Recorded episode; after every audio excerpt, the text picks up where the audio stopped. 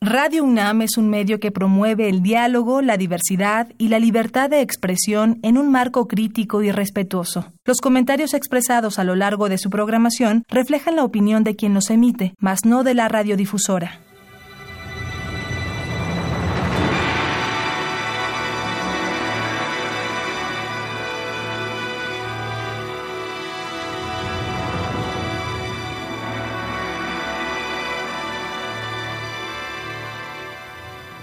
Radio Universidad Nacional Autónoma de México presenta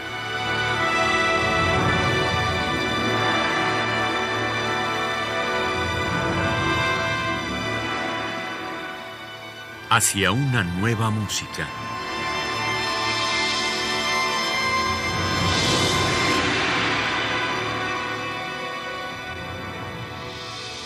Programa a cargo de Ana Lara.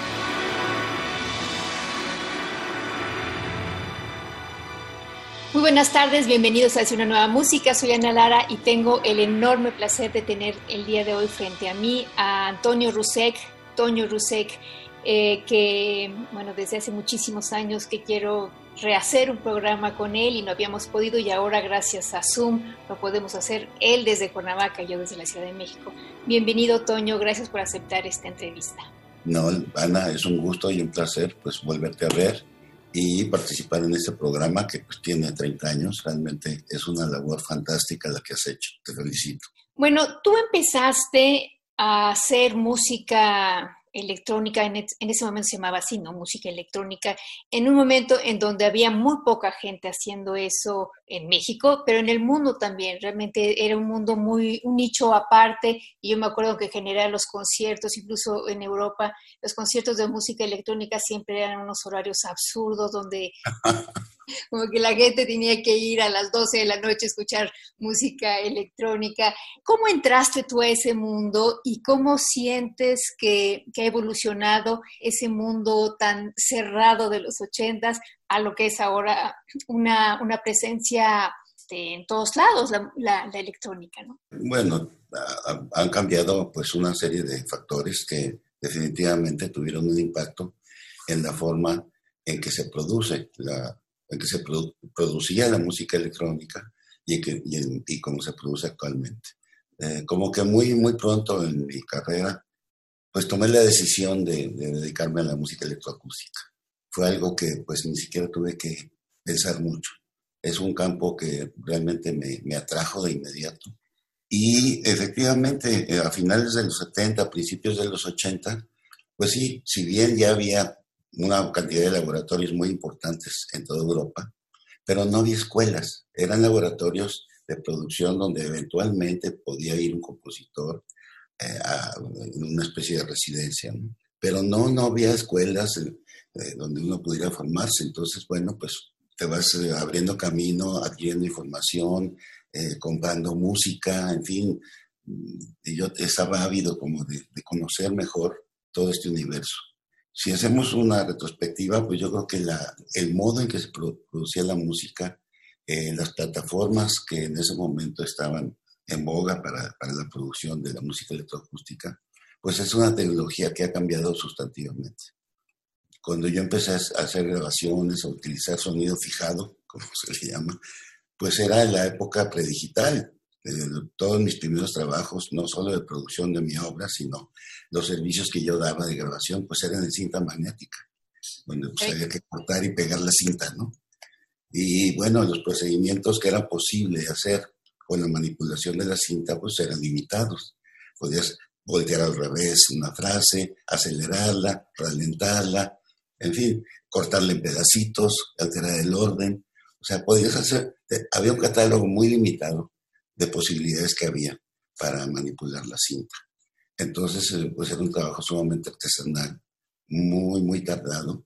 Y bueno, pues se iban, digamos, capturando eh, aquellas frases o aquellas secciones que se iban obteniendo, ya sea con el registro de, sonidos acústicos o, o, la síntesis electrónica a través de algún dispositivo.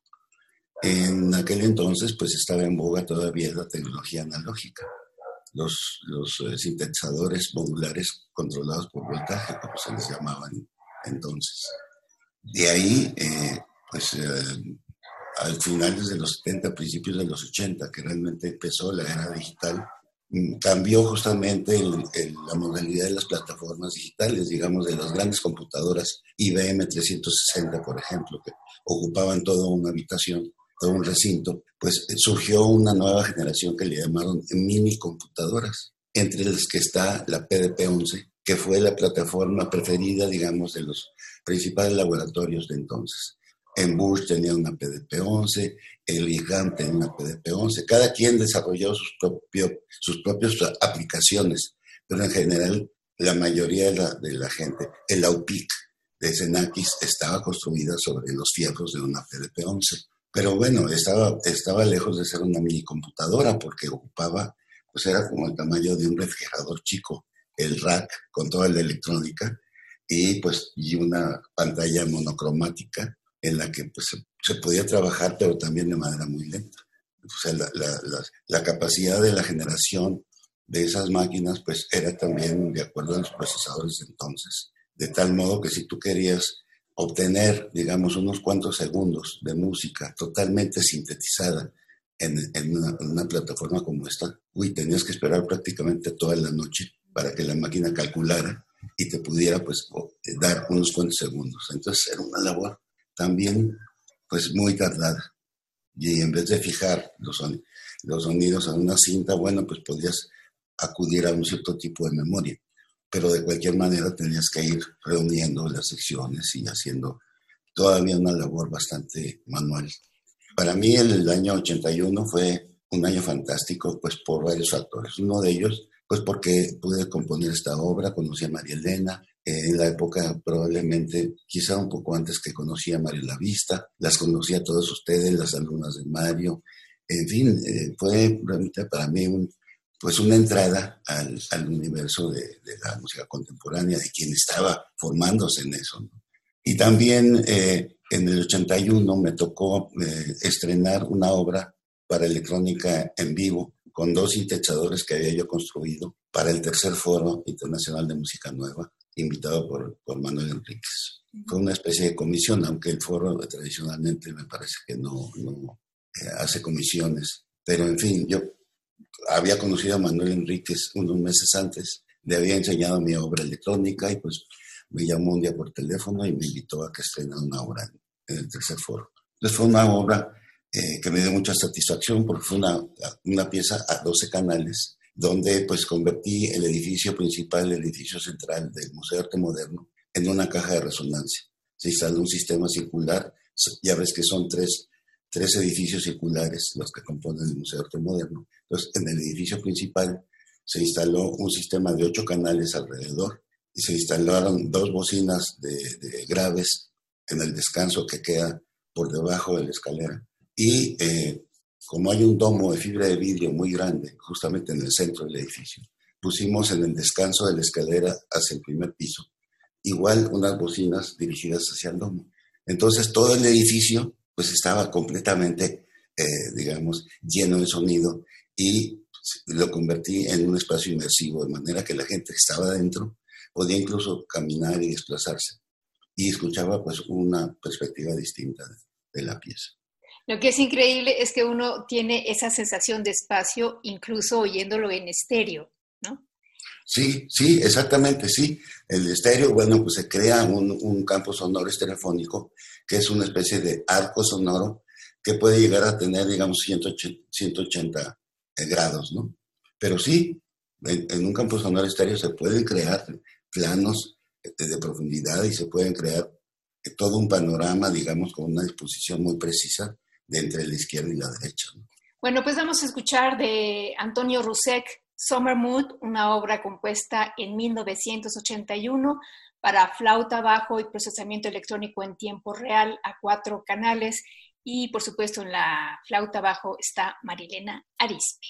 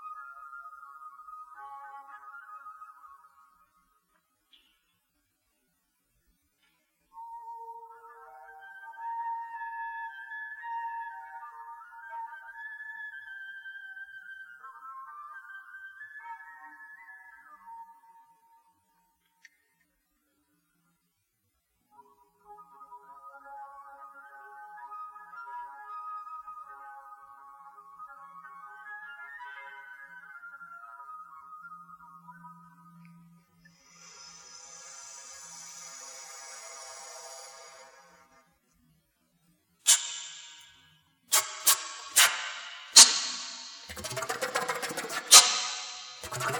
you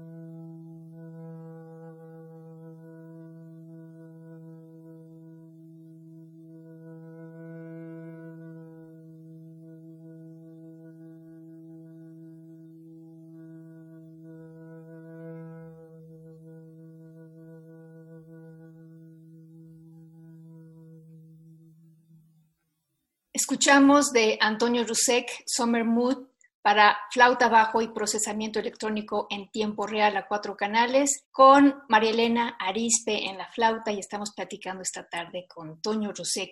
Toño, bueno, la siguiente obra que vamos a escuchar es ya de 88 y es una pieza que, le escribiste a Álvaro Vitrán, que creo que ya en ese entonces era parte del Cuarteto de Acapo. Sí, sí, exactamente, exactamente.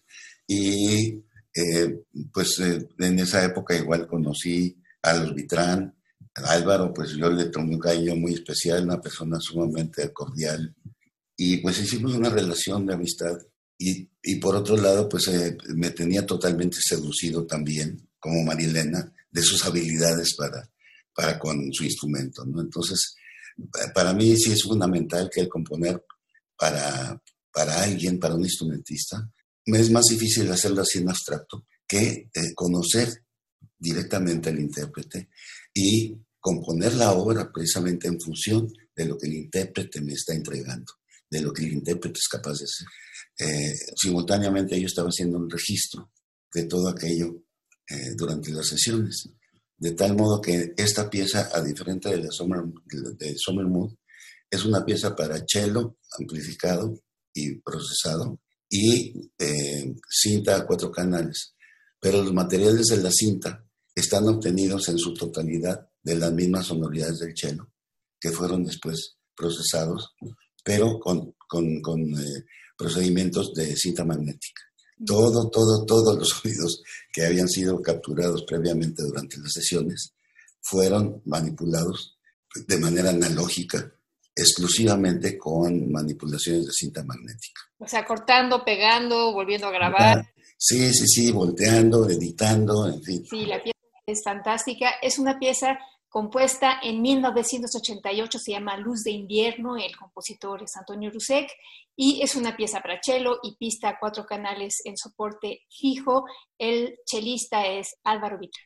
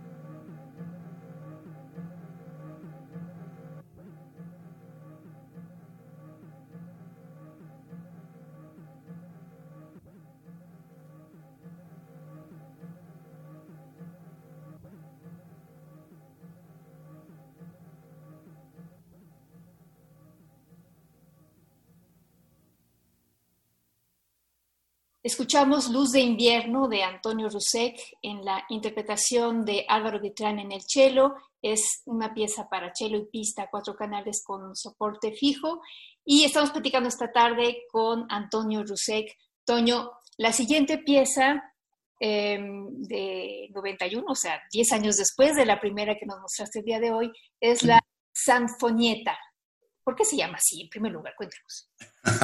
bueno, eh, eh, Sanfonieta es una pieza que está construida fundamentalmente, bueno, entre, otros materiales, eh, eh, con el sonido registrado de una sanfona o una viola de rueda. Es un instrumento medieval que tú debes de conocer, su instrumento de cuerda que se coloca sobre las piernas o sobre una mesa, que tiene una manivela, entonces es capaz de generar sonido continuo, es un sonido tañido con las cuerdas al momento de darle la vuelta a la manivela.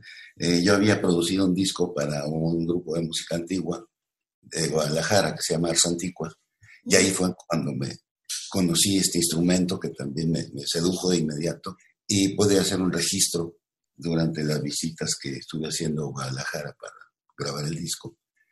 Eh, estuve pues, trabajando con el instrumento y haciendo un registro del sonido. Posteriormente lo complementé con otros materiales eh, la mayoría de origen acústico, de objetos diversos. Sí, yo iba a varios objetos, pero hay momentos en donde casi oye uno voces, ¿no? Sí, bueno, además estaba, estaba digamos, entrando en el mercado eh, una tecnología que se llama el muestreo o el sampling. Son, son aparatos, digamos, eran instrumentos de teclado con una capacidad de memoria limitada, ciertamente, por la época de la que se trata. Pero en vez de generar los sonidos a partir de circuitos electrónicos, este, este instrumento se, eh, con este instrumento se podían reproducir muestras grabadas. Es decir, yo podía grabar unos cuantos segundos de algún sonido con algún objeto, cual, cual, un, un, instrumento, y, y, lo podía asignar y tocar en el teclado a lo largo de varias octavas. Entonces era pues una tecnología muy novedosa, que además pues habría todo un, una paleta de recursos antes imposibles de hacer con la cinta magnética, por ejemplo, o con otros aparatos que, que ya existían. Entonces, bueno, es un poco un ejercicio eh, con, esta, con esta tecnología y con, eh, eh, construida con sonidos extraídos de, objetos acústicos. Bueno, pues vamos a escuchar Sanfonieta de Antonio Rusek, compuesta en 1991. Es una pieza electroacústica en soporte fijo y vamos a escucharla.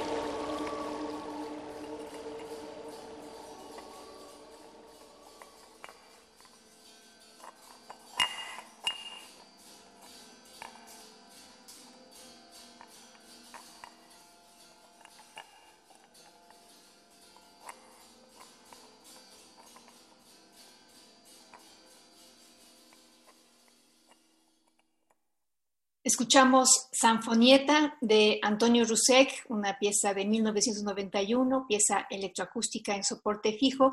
Estamos platicando esta tarde con Toño Rusek. Toño, la siguiente pieza que también es eh, electroacústica en soporte fijo es de 98 y se llama Babel de Nuevo. Cuéntanos de esta pieza. Babel de Nuevo nació como un proyecto eh, también para el Foro Internacional de Música Nueva, ya en su nueva etapa. Entonces se hacía una convocatoria donde uno podía pues, concursar o solicitar ser programado en el foro. Y así fue. Pero es, es una obra que estaba pensada para un espacio abierto. Y como yo sabía de antemano que esa, ese, ese concierto se iba a realizar en el Centro Nacional de las Artes, pues pensé en hacer una instalación con una torre, iba a ser una especie de torre de sonido que iba a emitir eh, sonido en todas direcciones. Pero ya muy cerca de la fecha del estreno, me avisaron que no iba a poder ser posible crear este, construir ese dispositivo. Y que bueno, pues que si quería yo incluir la pieza dentro de la programación, dentro de la sala de conciertos. Entonces tuve que componer prácticamente otra obra. Que también, también guarda esta cosa espacial, que es una pieza muy espacializada. Sí, sí, qué bueno que lo mencionas.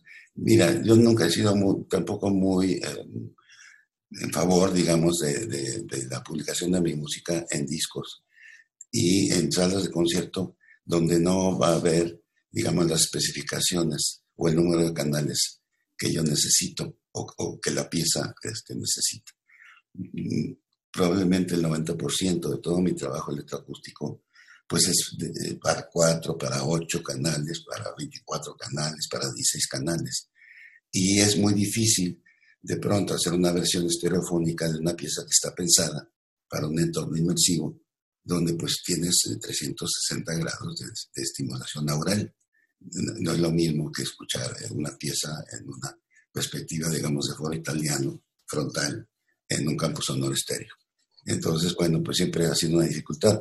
Por fortuna, pues en las últimas décadas ha habido una, un interés fantástico, una, especie de explosión por parte de la gente joven de las generaciones más recientes, eh, pues eh, eh, por explorar estas nuevas artes del sonido.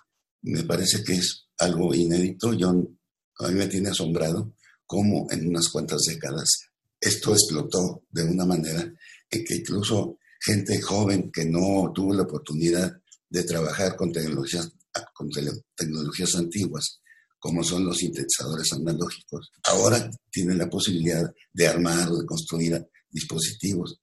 Algunas de las compañías que cerraron sus puertas a principios de los 80, cuando empezaron ya a salir los sintetizadores digitales, hoy en día han vuelto a producir módulos analógicos, de manera que uno puede ensamblar un sintetizador a la medida. Entonces, bueno, hay cantidad de gente trabajando en eso. Y por, y por otro lado, también la miniaturización de la electrónica, las prestaciones que tienen actualmente las computadoras, eran impensables hace un par de décadas. Han tenido una curva logarítmica de tal manera que una computadora personal de hoy en día, con prestaciones estándar, puede uno editar una película en ella y eso era totalmente imposible hace, hace poco. Bueno, vamos a escuchar Babel de nuevo uno una pieza de Antonio Rusek de 1998, una obra electroacústica en soporte fijo.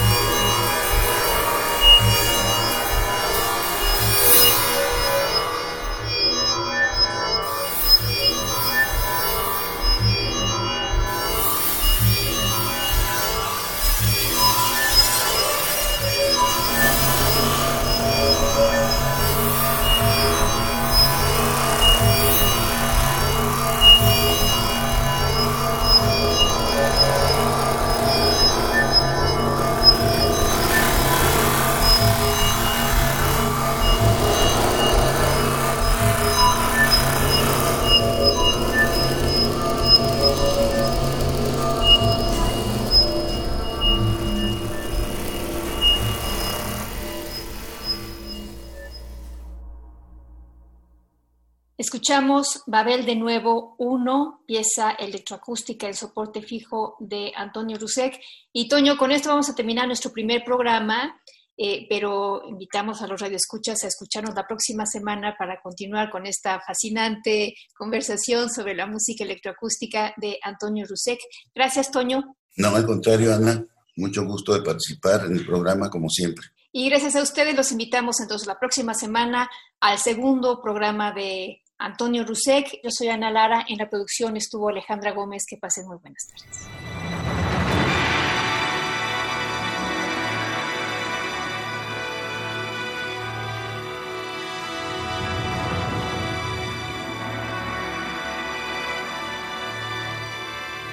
Radio Universidad Nacional Autónoma de México presentó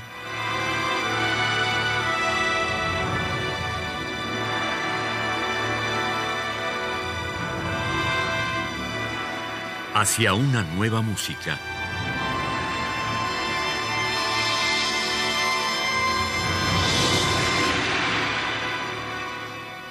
Programa a cargo de Ana Lara.